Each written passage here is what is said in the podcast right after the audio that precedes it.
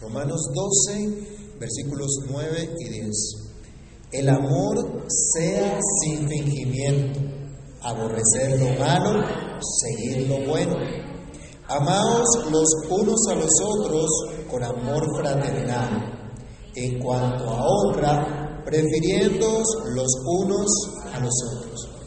Padre que estás en los cielos, en el nombre del Señor Jesús, damos gracias una vez más por el privilegio de acercarnos a ti para meditar en tu verdad, meditar en tu palabra.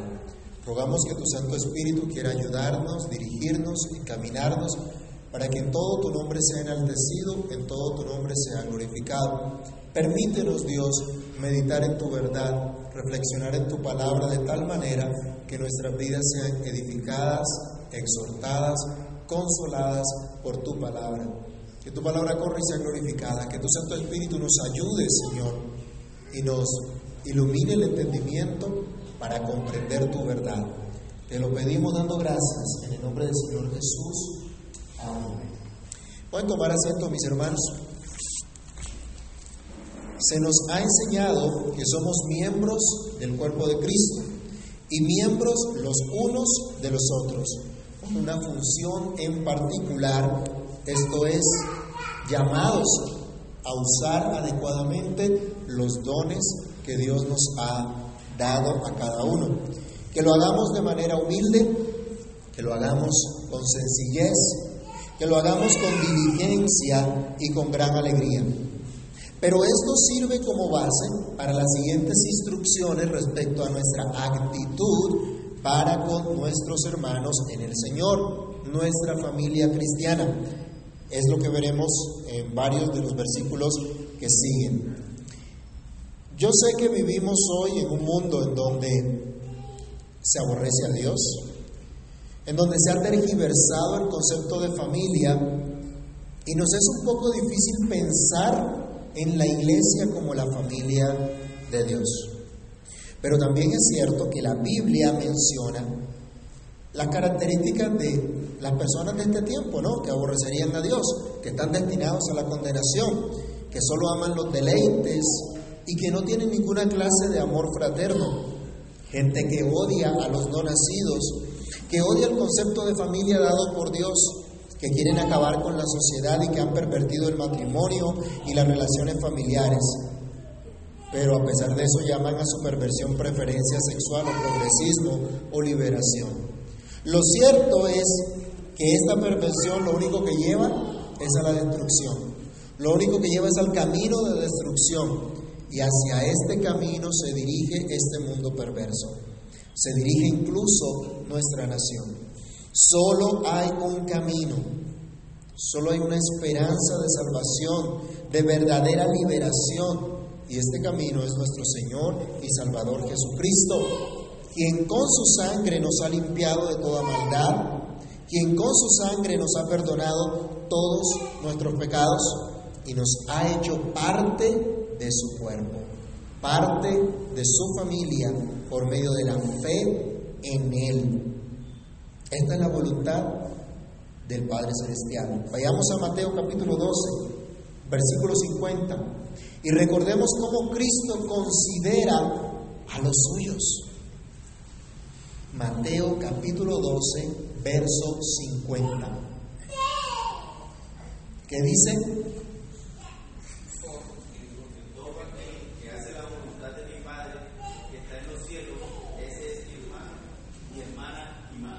Todo el que hace la voluntad de mi Padre que está en los cielos, dice, ese es mi hermano, esa es mi hermana, ese es mi Padre. A ese es el que Cristo ve como familia, al que hace la voluntad del Padre que está en los cielos. Así que vamos a considerar las actitudes de la familia cristiana, según el concepto de familia de Dios, no el concepto del hombre que se ha pervertido de su diseño divino. En primer lugar debemos resaltar que la iglesia de Cristo es una comunidad de amor. Ojo, una comunidad de amor, es lo primero que debemos resaltar. Luego entonces no se trata de una sola persona, porque hablamos de una comunidad. Y una comunidad no la forma una sola persona. La iglesia no es el pastor o los ancianos de la iglesia. La iglesia es toda una comunidad. No son creyentes aislados como ruedas sueltas. Es una comunidad de amor, el pueblo del pacto de Dios. El pueblo al cual Dios prometió salvar y escoger para sí mismo. Pablo nos ha hablado de quién, de quién es el que nos une, en qué ha consistido su obra y cuáles son los tamaños beneficios que tenemos todos los que fuimos unidos a su cuerpo, quien nos amó y se entregó por nosotros. Cristo mismo ha enseñado a sus apóstoles acerca de la unidad y de la comunión de la iglesia. No solo por los discípulos de entonces oró el Señor, sino por aquellos que un día habrían de creer por la palabra de ellos. Recordemos San Juan capítulo 17, versículos 20 y 21. Juan 17, 20 al 21.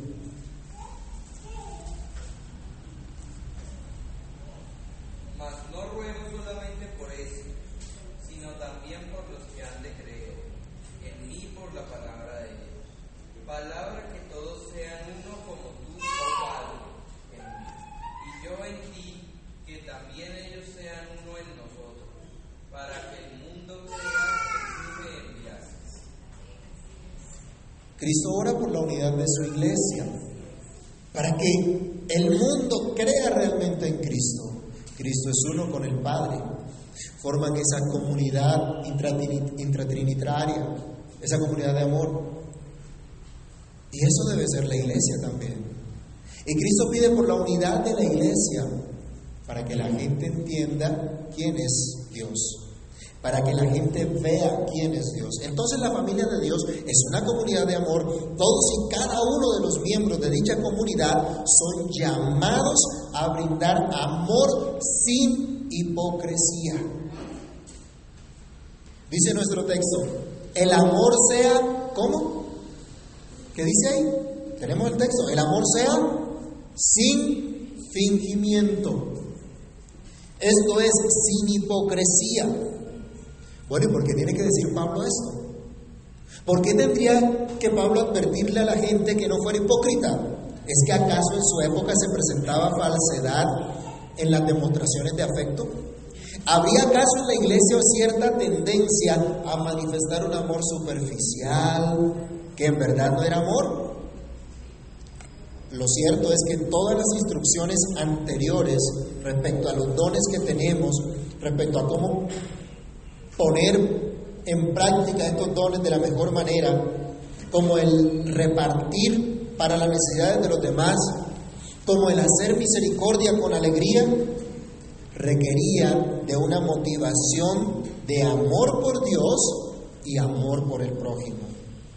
Por lo tanto, reforzando lo que antes había dicho el apóstol, exhorta ahora a los cristianos que estaban en Roma a entender su calidad de miembros de la familia de Dios, quienes deben experimentar un amor sin ninguna clase de hipocresía, sin ninguna clase de fingimiento.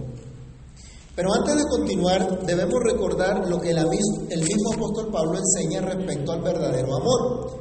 Vamos a leer todos la primera carta del apóstol Pablo a los Corintios, el capítulo 13. Y necesito que le prestemos atención a estos versículos para que identifiquemos el verdadero amor según Dios.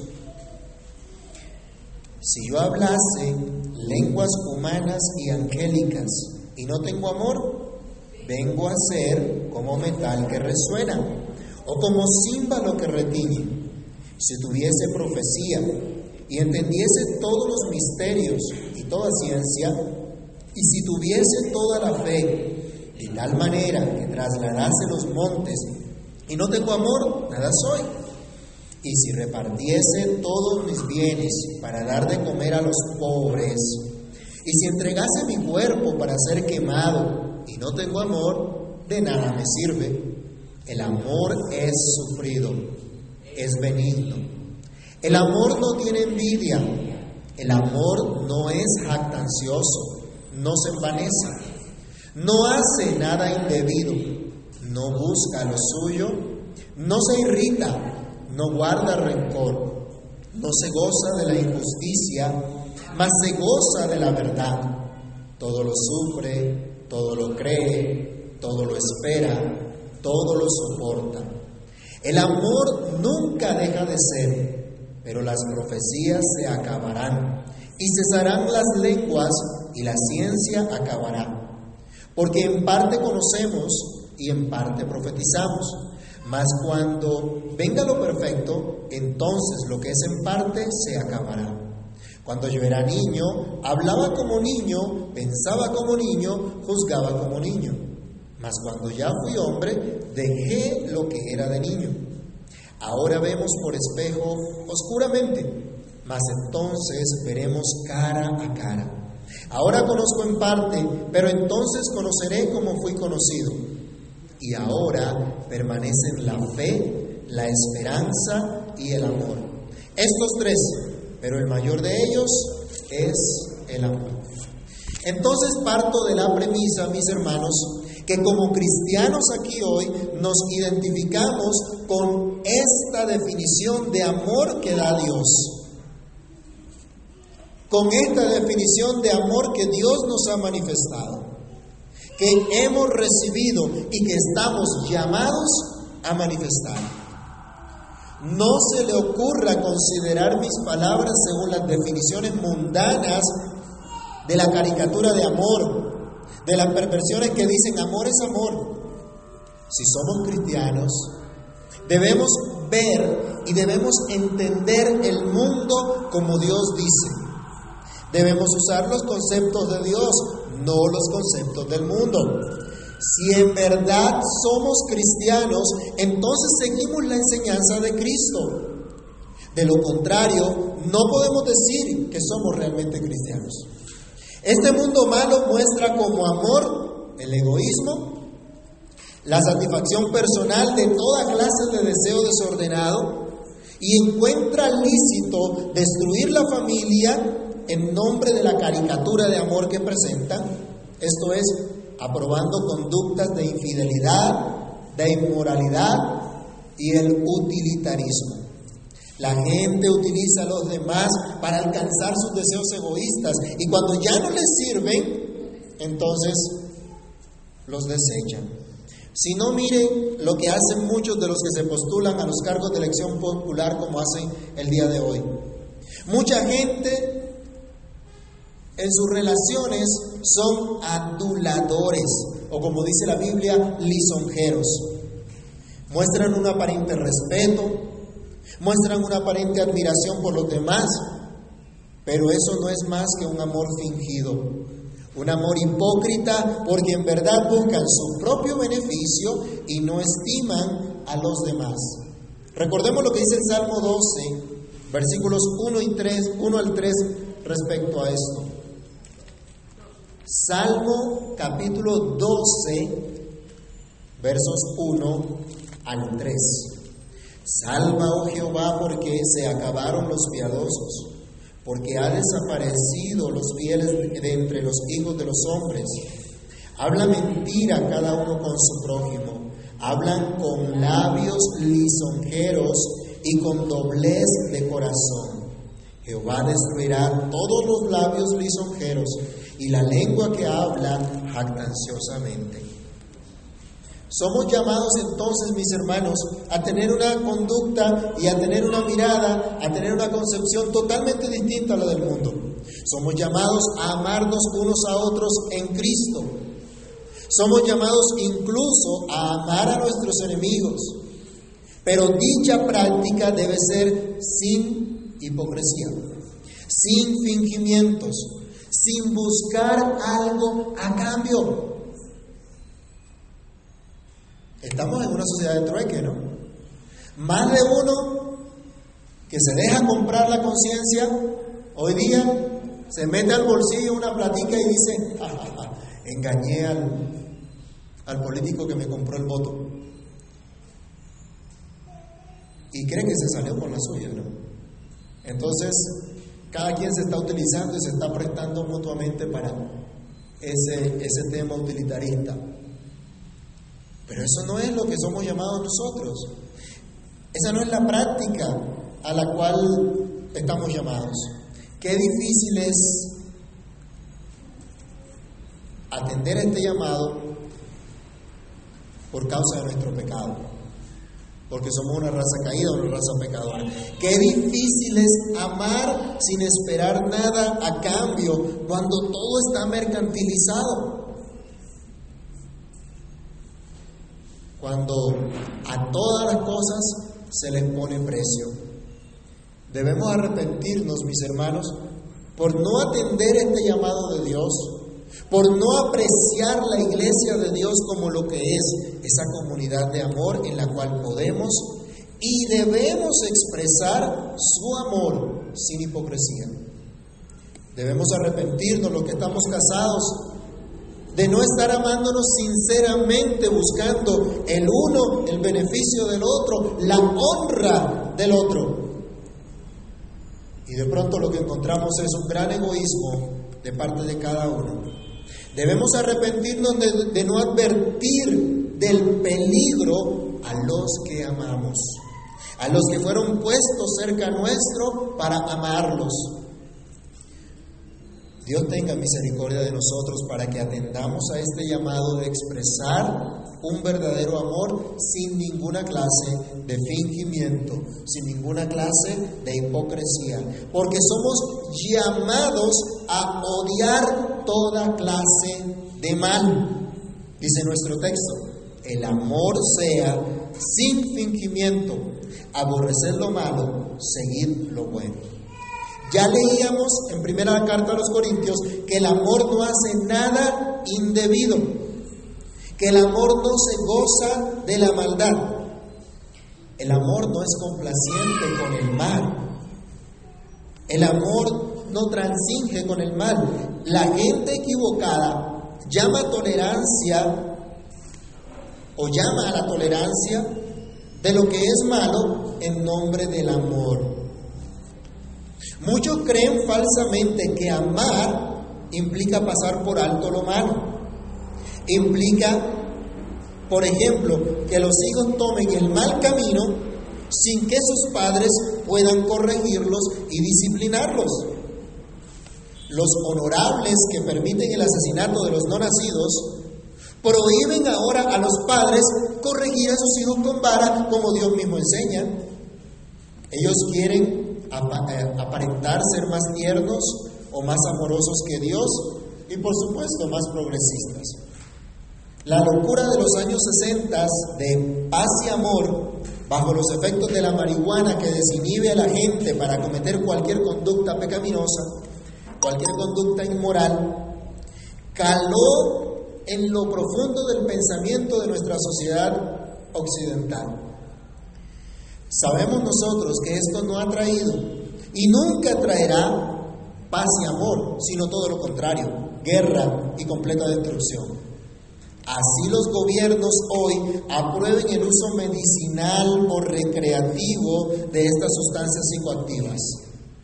Amados hermanos, porque las autoridades legalicen lo que es malo, esto no quiere decir que delante de Dios sea legal y que nosotros debemos aceptarlo.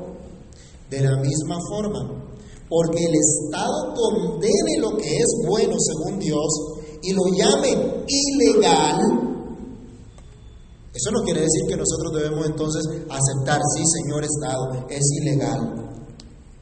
Que debemos aceptarlo porque así lo determina nuestro Estado. Lo malo delante de Dios seguirá siendo malo. Por más bonito, por más romántico o legal que lo quieran presentar. Lo malo simplemente será siendo malo. La actitud del pueblo de Dios, de esa comunidad de amor frente a todo lo que es malo, no puede ser una actitud de tolerancia, sino de aborrecimiento, de odio a todo aquello que es malo. No importa si nos tildan de retrógradas, si somos acusados de intolerantes y tendenciosos, de proferir discursos de odio, este mundo malo aborrece a Cristo. Este mundo malo aborrece también a los seguidores de Cristo. Así que no se nos extrañe que el mundo entero nos acuse o nos persiga. Pero recordemos, hermanos, no hay por qué temer. Más poderoso es el que está en nosotros que el que está en el mundo. Debemos odiar lo malo y no dejarnos seducir por ello, aunque las mismas autoridades nos intimiden. ¿Recuerdan a los jóvenes de Babilonia que no se doblegaron a brindar culto a la estatua que había levantado Nabucodonosor? Daniel capítulo 3. Estos jóvenes estuvieron dispuestos a morir si así Dios lo disponía pero no adorarían a otro distinto que al único y verdadero Dios. ¿Hay esta convicción hoy día en la iglesia? De aborrecer lo malo y adorar de verdad al Dios vivo y verdadero. No importa si tenemos que desprendernos de aquello que nos genera placer o que consideramos nos puede beneficiar en algo si es malo. Mateo capítulo 5 del 29 al 30, el Señor Jesús nos recuerda, si tu mano te es ocasión de caer, ¿qué dice? Córtatela. Es mejor que entres manco al reino de Dios y no completico seas arrojado al infierno.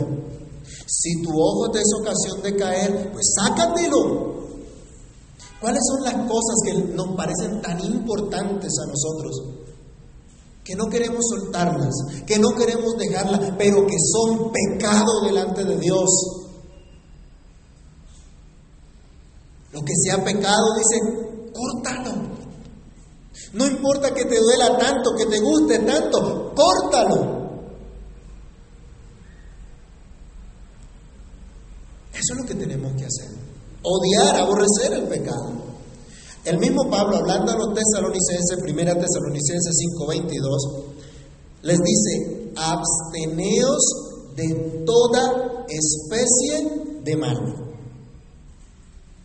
¿Qué entiende usted por eso? Absteneos de toda especie de mal. Que es opcional para mí escoger. A este no es tan malo, esto es menos malo que lo otro. Ay, este político es menos malo que el otro, ¿cierto? El otro sí es un perverso asesino. Este no es tan asesino, este solo permite el aborto en la semana tal. Absteneos de toda especie de mal, lo que sea. Si es pecado, dice el Señor, absténgase de eso. A los romanos ya se les había dicho que Dios aborrece el mal y la conducta de todos aquellos que sabiendo que el juicio de Dios es contra toda clase de maldad, no solo hacen maldad, sino que se complacen con los que la practican. Romanos 1 del 28 al 32. Hermanos, los cristianos no solo deben evitar el mal, o los cristianos no solamente evitan el mal, no solo no participan de las obras infructuosas de la carne, sino que la reprenden. Y son reconocidos precisamente por ser quienes combaten de manera activa contra toda especie de mal. El verdadero activismo cristiano es aborrecer el mal es apartarse del pecado, señalar lo que es pecado, porque los cristianos somos llamados a adherirnos a todo lo que es bueno. Somos llamados a aferrarnos de todo lo que es bueno. Dice nuestro texto, el amor sea sin fingimiento, aborrecer lo malo, seguir lo bueno. La comunidad de amor no solo evita lo que es malo, sino que se aplica, se dedica aman todo lo que es bueno. Por cierto, recordemos a Santiago 4:17, y al que sabe hacer lo bueno y no lo hace, le es pecado. Son los cristianos los llamados a denunciar el pecado. Ay, a mí me gustan todas las cosas de Dios, qué bonito cuando hablan de que el Señor está con uno, pero cuando se empiezan a hablar y a señalar el pecado, eso ya no me gusta. Ahí sí ya no, no quiero a los cristianos. ¿Qué hace la sal, hermanos? La sal evita esa putrefacción y la sal combate contra esa degradación. ¿Alguna vez le ha caído sal cuando tiene alguna herida por ahí? ¿Cómo se siente? Escosor, ¿cierto? Ese ardor. No es tan agradable, pero eso hace la sal. Cuando usted está en un cuarto totalmente oscuro y de pronto se le prende la luz, al principio, ¿qué pasa? Le molesta a los ojos, ¿cierto? Le molesta a la vista tanta luz. Bueno, el Evangelio por sí mismo ofende y molesta nuestro pecado, estorba nuestro pecado. Son los cristianos los llamados a señalar lo que es malo. ¿Cómo? Absteniéndose de ello y mostrando el camino a seguir, es decir, lo que en verdad es bueno. O sea, no basta con simplemente decir esto es pecado, sino que hagamos todo lo contrario. Si por ejemplo nosotros decimos que matar a los bebés en el vientre es malo, ¿qué debe hacer la iglesia del Señor? Usar todos los anticonceptivos que pueda para evitar los hijos porque la situación está muy dura. No, esa no es la actitud que debemos tomar. Porque los hijos son herencia de Dios. Y Dios los da. Uy, no, no se llene de hijos, eso con esta situación, eso está terrible. Y le creemos a veces más a, la gente, al diablo que a Dios. ¿Cuánto necesitamos, hermanos, entender el llamado para, para poder hacer lo que es debido? ¿Cuánto necesitamos comprender lo que implica ser familia de Dios y una verdadera comunidad de amor? que no solo busca su beneficio, sino el de toda la sociedad que lo rodea amando sinceramente, advirtiendo del peligro y enseñando lo que realmente es bueno. Hoy debemos escuchar también las palabras del profeta Isaías, capítulo 5, versículo 20, cuando dice, hay de los que a lo malo dicen bueno y a lo bueno malo, que hacen de la luz tinieblas y de las tinieblas luz, que ponen lo amargo por dulce y lo dulce por amargo. Nuestro Dios es bueno. Él habita en luz inaccesible y todo lo que hace es bueno. Por lo tanto, es nuestro deber adherirnos a todo lo que es bueno, no a lo que es malo. Es triste, mis hermanos, ver la condición de una iglesia nominal, reducida a cuatro paredes un día a la semana, pero que ve el mundo caminar hacia la perdición, pero ellos cantan vamos a gozar a la boda del Cordero y nos vamos para la patria celestial. Y es apático al que está a su lado y que va camino al infierno. Es triste ver iglesias que han caído en el liberalismo teológico, en el marxismo, y su activismo no es más que propaganda socialista que no lleva a nada bueno y que históricamente se ha visto solo destruye la sociedad. Es triste ver la apatía de muchos cristianos que sabiendo hacer lo bueno no lo hacen, que teniendo a su disposición dones, capacidades de aplicarse, de identificarse, de apoyar las cosas buenas, prefieren mantener su comodidad y evitar cualquier clase de actividad que les pueda implicar esfuerzo o incluso enfrentar oposición de muchos por hacer lo que es bueno. ¿Ha escuchado a los que dicen, yo mejor no me meto en problemas? Mejor dejemos la cosa así, que cada quien haga lo que le dé la gana y con eso no me meto en problemas. Es triste ver que existan colegios cristianos que de cristianos solo tienen el nombre y no enseñan a los estudiantes una cosmovisión cristiana, sino marxista como cualquier colegio del Estado. Es triste que no se apoyen iniciativas verdaderamente cristianas, de instituciones que eduquen para la gloria de Dios y no para el Estado. Es triste ver a cristianos apoyando con sus fondos, con su dinero, actividades e instituciones que roban la libertad en lugar de apoyar iniciativas que buscan la extensión del reino de Dios en todas las áreas de la vida. Mis hermanos, estamos llamados como comunidad de amor a expresar un amor real, sin hipocresía, que implica por un lado odiar toda especie de mal, pero por el otro participar activamente de todo lo que es bueno. Ese es el llamado.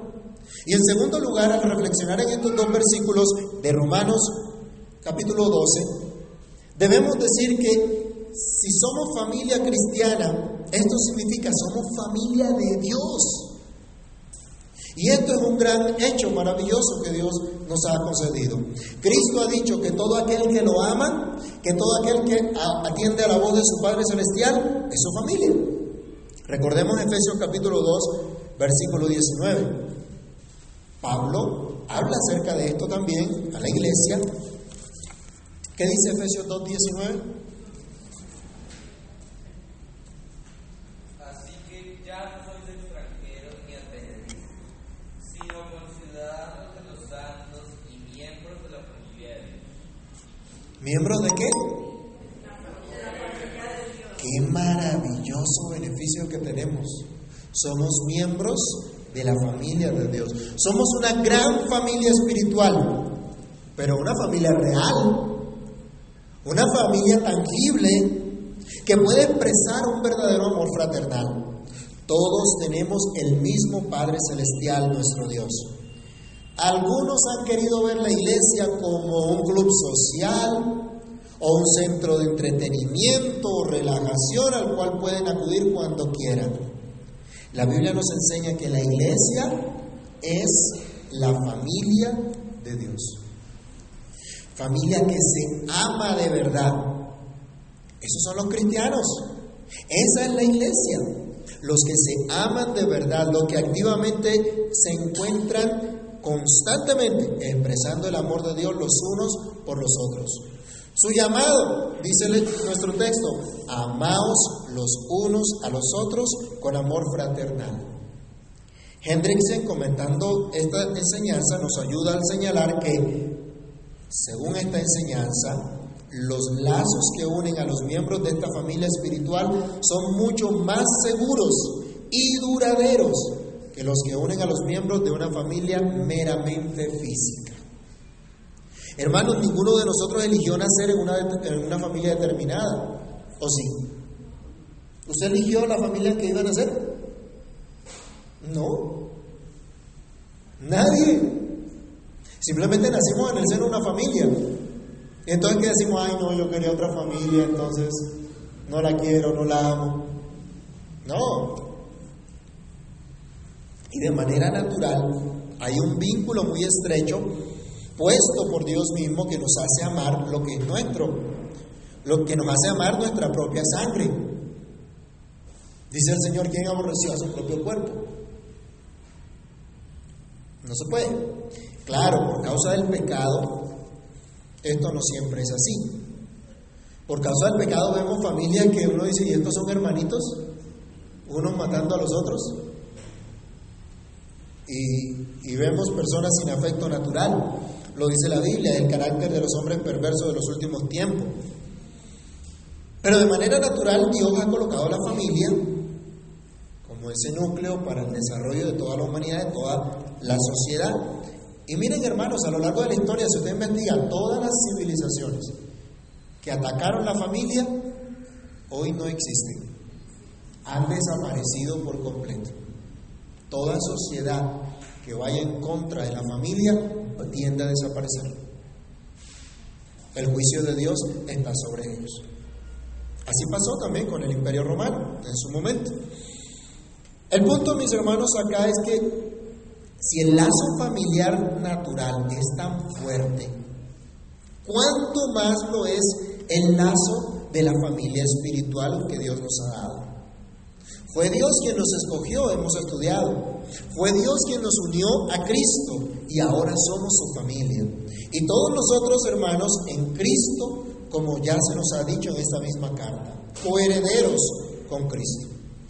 La iglesia que estaba en Roma ya no tenía que pensar que algunos eran mejores que otros por proceder de diferentes nacionalidades, sino que todos eran hijos de un mismo Padre, llamados a expresar el amor de Dios del cual habían sido beneficiados.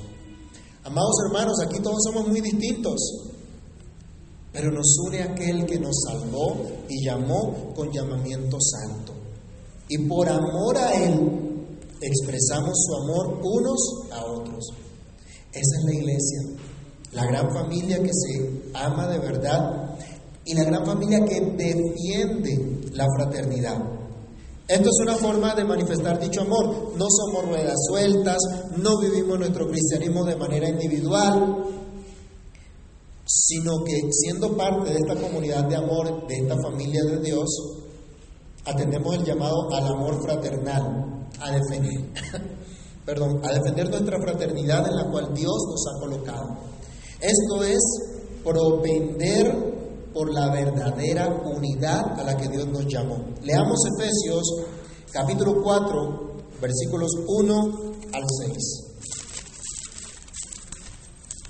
Efesios capítulo 4, del verso 1 al 6.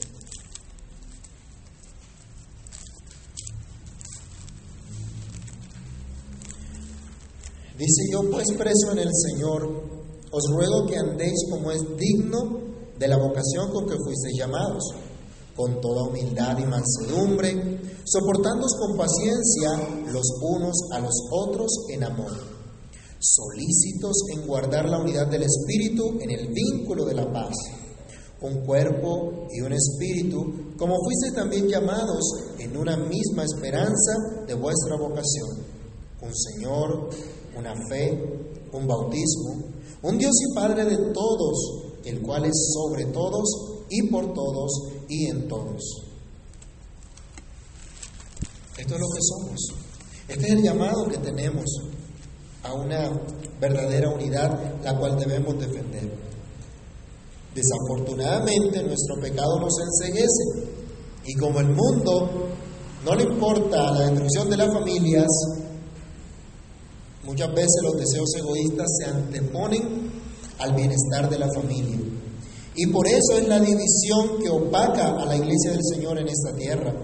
Y es por eso que unos miembros salen hablando mal de los otros, o atentando contra la dignidad de los otros, o abusando unos de otros. Es terrible escuchar esto que tal o cual comunidad el uno abusó del otro, el uno le prestó plata y lo dejó en la ruina, el otro escandalizó al hermano. La falta de entendimiento de la verdadera fraternidad hace que la gente vea a la iglesia con recelo, con mucha sospecha, y muchos llegan a no hacerse miembros. Y si lo hacen, no cumplen su función dentro del cuerpo. Muchos que no ponen de que no ponen la instrucción de Dios como base para la unidad cristiana causan divisiones y no protegen la unidad, no protegen la fraternidad de la iglesia. No importa cuán pequeños o cuán grandes lleguemos a ser en número, somos llamados a defender nuestra familia de Dios, los que se estiman unos a otros. Dice nuestro texto, amaos los unos a los otros con amor fraternal, en cuanto a honra, prefiriéndoos los unos a los otros. Es en la familia de Dios en la que cada uno, sin tener más alto concepto de sí que el que debe tener, en donde se estima a los demás como superiores a él mismo no porque se tenga una baja autoestima, sino porque humildemente se reconoce delante de Dios los dones y capacidades dadas por Él. Pero también se reconocen las debilidades, las inclinaciones pecaminosas, incluso al poner estos dones al servicio de los demás. Como el mismo comentarista que mencionaba antes Decía, el creyente no tiene derecho de considerar que los motivos de sus hermanos o hermanas en el Señor sean malos. Hay gente que está a la defensiva en todo momento, ¿cierto? Hay gente que en todo momento está, está viendo una, una falta en el otro, está viendo que lo están señalando y todo es malo. Me persiguen, me odian, me señalan. No, hermanos, no tenemos por qué pensar eso de nuestros hermanos. Por esta razón debemos estimar a los hermanos. Por esta razón le damos honra a los hermanos, porque somos igualmente pecadores. Pero Dios es el que nos ha unido como familia. Estas cosas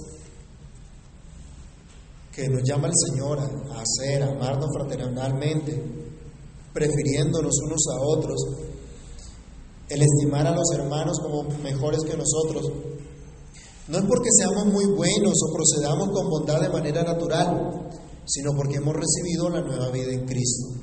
Porque Cristo habita por la fe en nuestros corazones, a menos que una conducta abiertamente pecaminosa, contumaz y rebelde demuestre lo contrario. Es solo la familia de Dios la que expresa una verdadera deferencia, una verdadera actitud amable y respetuosa hacia el otro. Ya hemos estudiado también en esta carta que no hay lugar para la jactancia entre nosotros, puesto que todo lo que tenemos y todo lo que somos se lo debemos a Dios. En esa, en esa humildad, estimados hermanos, debemos considerar a nosotros como mejores a nosotros mismos, no buscando un beneficio propio, no mostrando lo que no somos, sino mostrando a Cristo. Es en esta sociedad que hay tanta hipocresía, en esta sociedad donde hay tantas preferencias pecaminosas, tantas asociaciones y coaliciones malvadas, cuánto se necesita de una iglesia viva que manifieste y moldee lo que es en verdad la familia y lo que es la familia de Dios. ¿Es Cristo tu Señor y Salvador? Has sido unido a la familia de Dios, tienes entonces un llamado a manifestar un amor sincero a tus hermanos en la fe y por supuesto a tu familia natural, al que Dios puso cerca de ti. Como creyente salvado por la gracia de Dios, así como los cristianos del primer siglo, tú también eres llamado a aborrecer lo malo, a adherirte de lo que es bueno, es la manera real de manifestar el amor. Y como miembro de la familia de Dios, eres llamado a expresar ese amor a tus hermanos, procurando la verdadera comunión, considerando a tus hermanos y prefiriendo a tus hermanos en la fe. De esta manera estarás moldeando al mundo un verdadero amor, el verdadero modelo de familia, desde tu activa participación como lo que eres, miembro de la familia de Dios la familia cristiana. Padre que estás en los cielos, en el nombre del Señor Jesús te damos gracias. Gracias Señor por hacernos parte de tu familia, hacernos hoy miembros los unos de los otros, participando como familia de Dios. Ayúdanos Señor a sacar de nuestra mente todos estos conceptos perversos de un mundo que ha tergiversado lo que es la familia y que abracemos la definición que tú nos das de verdadera familia, de verdadero amor, para que andemos conforme a esta enseñanza. Ayúdanos Dios a reconocer el privilegio que nos has concedido, el privilegio de ser parte de esta familia, de los llamados para tu gloria. Ten misericordia de nosotros Ayúdanos a comprender realmente lo que es la iglesia para que podamos, Señor, mostrar al mundo al Hijo de Dios, a Cristo nuestro Señor, nuestro Salvador, para que mostremos al mundo la verdadera unidad y el verdadero sentido fraterno, la verdadera hermandad. Ayúdanos, Padre, a crecer en tu gracia, a crecer en tu conocimiento a practicar ese amor fraterno, ese amor sin fingimiento, sin hipocresía, que honre, que exalte al Dios que es amor. Ayúdanos porque de manera natural no lo podemos hacer, pero tú nos has dado la buena nueva, que ahora estamos unidos a Cristo y que ahora tenemos tu Espíritu Santo para andar conforme a tu verdad. Quieras ayudarnos, quieras obrar en cada uno de nosotros y que esta palabra, Señor, haga lo que tiene que hacer en nuestras vidas para tu gloria y honra en Cristo el Señor. Amén.